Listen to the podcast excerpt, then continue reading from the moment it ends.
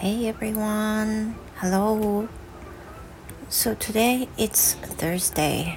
So uh, my husband taking a day off today and I'm not gonna record today's episode, but let me share this to you.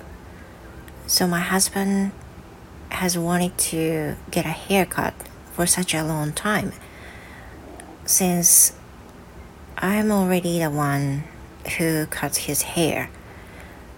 But I refused it the other day. So my husband was so sad.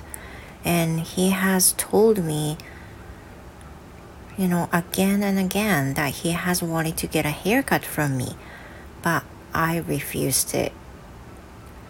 And today, he decided he decided to go out and got a haircut.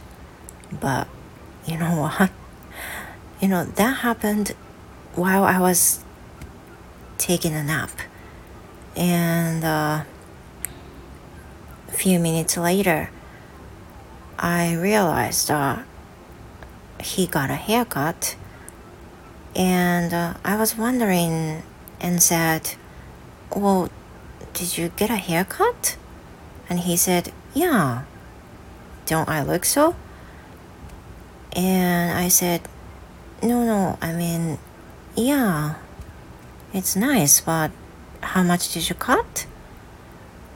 And he said, Whoa, you do not look like I didn't have enough haircut.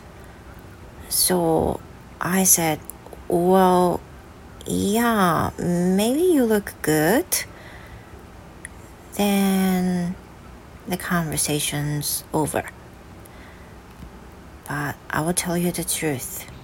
Like, how much did he get a haircut? I have no idea.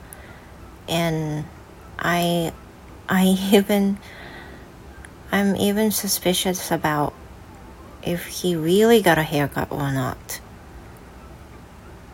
いや正直本当に切ったのかなっ て疑うレベルの量しか切ってなくてで「えどんだけ切ったの?」って言ったら「揃える程度に」って言うんですけどそれ髪伸ばしたい女子かって思いました。